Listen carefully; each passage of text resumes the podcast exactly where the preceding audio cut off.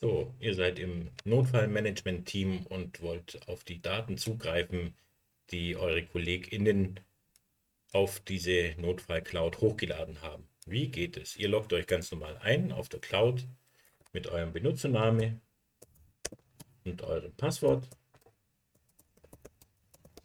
Alternativ auch E-Mail-Adresse und Passwort. Und ihr kommt automatisch in die Cloud rein. Bei euch sieht der Start vielleicht etwas anders aus. Bei mir kommt eine grüne Übersichtsseite. Standardmäßig dürfte bei euch so eine Ansicht kommen.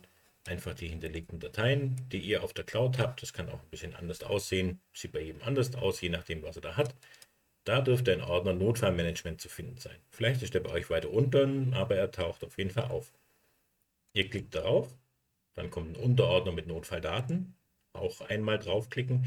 Und hier seht ihr schon alle äh, Excel-Tabellen, die KollegInnen hochgeladen haben mit ihren Teilnehmerdaten.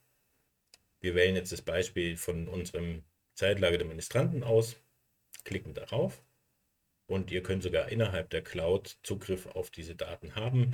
Ihr braucht natürlich dazu das Passwort, das ihr vor, im Vorfeld übermittelt bekommen habt. So, das gebt ihr ein und wenn ihr es richtig eingegeben habt, seht ihr online auch gleich die teilnehmenden Daten. Nochmal ein Hinweis, diese Daten sind komplett gefälscht und erfunden. Also es ist ja kein Verstoß gegen die DSGVO und diese Personen und die Adressen, die gibt es auch nicht wirklich. Also anrufen lohnt sich nicht. Da kommt er irgendwo raus. Alternativ könnt ihr auch die Datei runterladen, indem ihr sagt Datei herunterladen als und dann wählt ihr einfach aus, was ihr braucht. Excel 2003 zum Beispiel, Tabellendokument und dann lädt euch der Browser das ganz normal in euer Download-Verzeichnis.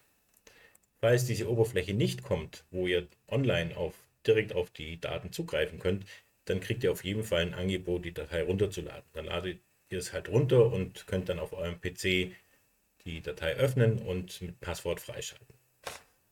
Das war's schon.